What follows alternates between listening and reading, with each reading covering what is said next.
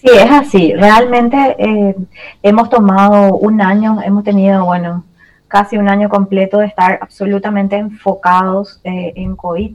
Eh, obviamente por la situación mundial, ¿verdad? Una pandemia, no se vive una hace 100 años, una como esta.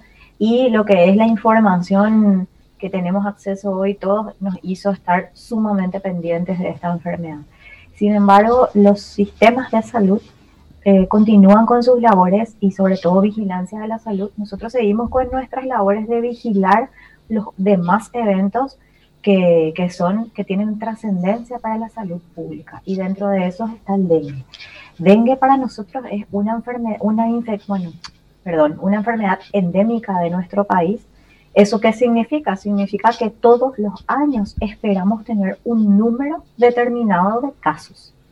Lo que ocurrió eh, a finales del año 2019, inicios del año 2020, fue que tuvimos un aumento de casos, es decir, muchos más casos de los esperados para nuestro país. Eso fue el gran brote que tuvimos en Asunción y Central. Fue una de las epidemias más duras de dengue que tuvimos en, en el país.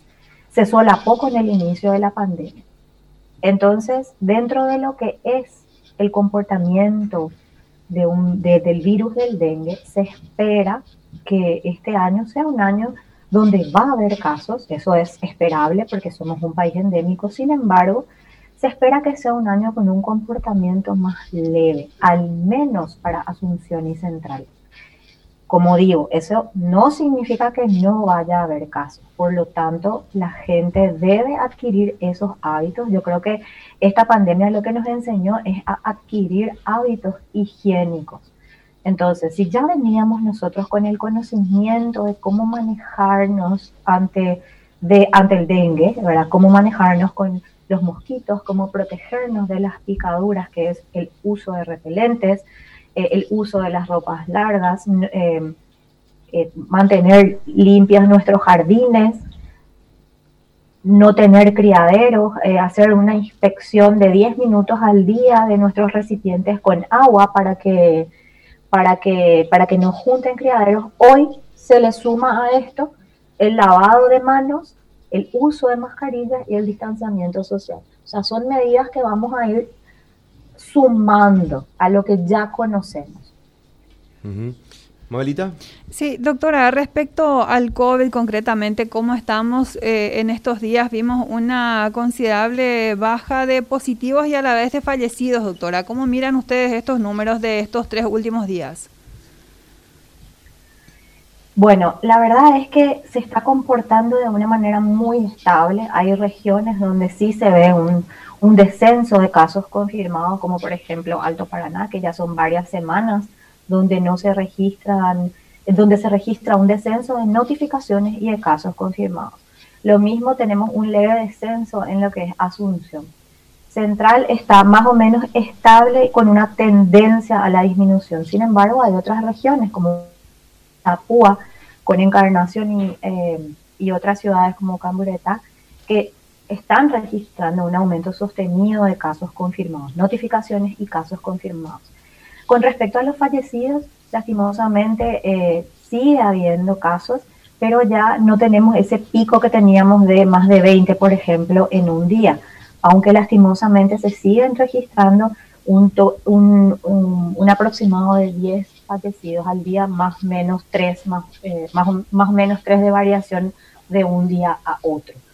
Eh, por lo tanto, es una situación que nos habla de que realmente estamos en una situación estable que nos va a llevar en las próximas semanas a un descenso eh, lento, pero tal vez sostenido si es que seguimos aplicando las medidas que estamos aplicando hasta ahora. Pese a este descenso que se está dando, doctora, o digamos a este momento estable que vivimos respecto al COVID, eh, las medidas eh, tienen que ser igual eh, en todos lados. Totalmente. Creo que eso es algo que hemos aprendido de la epidemia en los países del norte. seguramente están al tanto de, de, la situación de Europa, de países grandes y potencias mundiales como Francia, Inglaterra, Estados Unidos, que están viviendo sus segundas, terceras olas en algunos casos con una gran cantidad de casos confirmados y tristemente fallecidos al día. Entonces, lo que a nosotros desde el punto de vista de vigilancia nos llamó la atención fue que ellos hicieron una especie de apertura casi total de ciertas actividades con algunas restricciones mínimas. Teniendo en cuenta la, densidad poblacional de estas ciudades europeas, eh, evidentemente pudo haber sido eh, una, de las, eh, una de las causas de su rebrote. Tampoco es eh, la única causa. Tengamos en cuenta que este virus probablemente vaya a comportarse como un virus estacional, como la influenza, por lo tanto, si bien entró eh, prácticamente a finales del invierno del hemisferio norte, bajó su transmisibilidad en primavera y verano y ahora con la entrada del otoño y el invierno vuelve a ser su pico. Así que probablemente estemos frente a un virus que va a quedarse, lo más seguro es que se quede y pase a ser parte de lo que son los virus respiratorios estacionales. Doctora, volviendo un poquito al tema a dengue, que eh, a mí me preocupa bastante teniendo en cuenta que antes, a, eh, ver, antes de, marzo de, este año en donde entramos en cuarentena, donde nos visitó el COVID y realmente se instaló, eh, tuvimos una epidemia de dengue muy fuerte, creo que, si no me equivoco, me vas a corregir, doctora, la más fuerte de los últimos tiempos. Fue la que tuvimos antes del COVID-19. Y probablemente una, epidemia que golpeó y bastante al sistema de salud, que recordemos, estábamos en una eh, pregonando constantemente la lucha de, la eliminación de criaderos y demás. Eh, ¿Ese momento pasó? ¿Continúa o va a volver? el del brote de dengue, eh, como, como mencionaba, nosotros somos un país endémico y el comportamiento cíclico de este virus nos hace conocer que cada dos a tres años en alguna región hace un pico eh, como, el que como el que vimos en enero.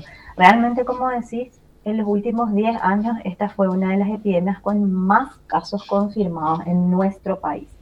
Eh, recordemos que Recordemos que así, haciendo un poquito de, recuerdo, ¿verdad? Hay cuatro serotipos principales que predominan y normalmente cuando ingresa un serotipo nuevo al país o en un territorio donde no había habido circulación de ese serotipo es cuando vemos el aumento de casos, ya que la población no tiene inmunidad frente a, eso, frente a ese serotipo. ¿Qué fue lo que ocurrió este, el final del año pasado y este año? con el dengue empezó a circular el DEN 4, que es el serotipo que no había circulado previamente en Asunción y Central. Entonces, eso produjo que la mayoría de las personas no tengan inmunidad frente a este serotipo y prácticamente todos éramos susceptibles de enfermarnos.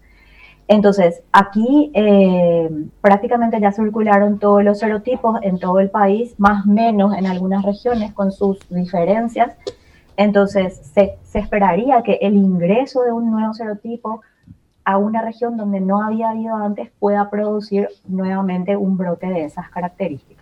Pero como te decía al comienzo, nosotros lastimosamente con el conocimiento científico que se tiene al día de hoy, no vamos a poder olvidarnos del dengue rápidamente, porque es un virus que es típico de nuestra zona geográfica es decir, de la, del área tropical y subtropical, nosotros somos un país subtropical, la respuesta tampoco es erradicar los mosquitos del, medio ambiente, eh, la respuesta sería evitar la circulación del virus, y para, del virus, perdón, y para eso hay muchísimos trabajos que se vienen haciendo. Pero a día de hoy, con el conocimiento científico que tenemos hoy, realmente la eliminación de criaderos, sobre todo en nuestro entorno domiciliario, es lo que va a tener un mayor impacto. Ahora, para cerrar, eh, doctora, ¿se descarta o no la presencia de un nuevo serotipo, al menos en lo que resta del año? No, eso es difícil de descartar. Ahora mismo se estima que el mismo serotipo es el que va a circular en Asunción y Central. Nosotros no podemos decir no va a entrar un nuevo serotipo porque nosotros somos un país con fronteras secas por todas partes. Por lo tanto, eh, los mosquitos no, no, no, tienen problema de pasar de un país a otro, un país como Brasil, que tiene prácticamente todos los serotipos circulantes. Si hubiera una circulación de DEN2, por ejemplo, podríamos tener, eh, podríamos tener obviamente nuevos picos. O como dije antes, podríamos tener picos en otras zonas distintas de Asunción y Central, donde fue la epidemia este año. Eh, podría, por ejemplo, irse a otro departamento que no, no, tuvo una epidemia tan importante como la de Asunción y Central. No podemos descartar nada, solamente esperar que el, el, virus se comporte, o sea, que el comportamiento del virus sea igual a los años interepidémicos que se dan. O sea, que después de una gran epidemia hay como una calma.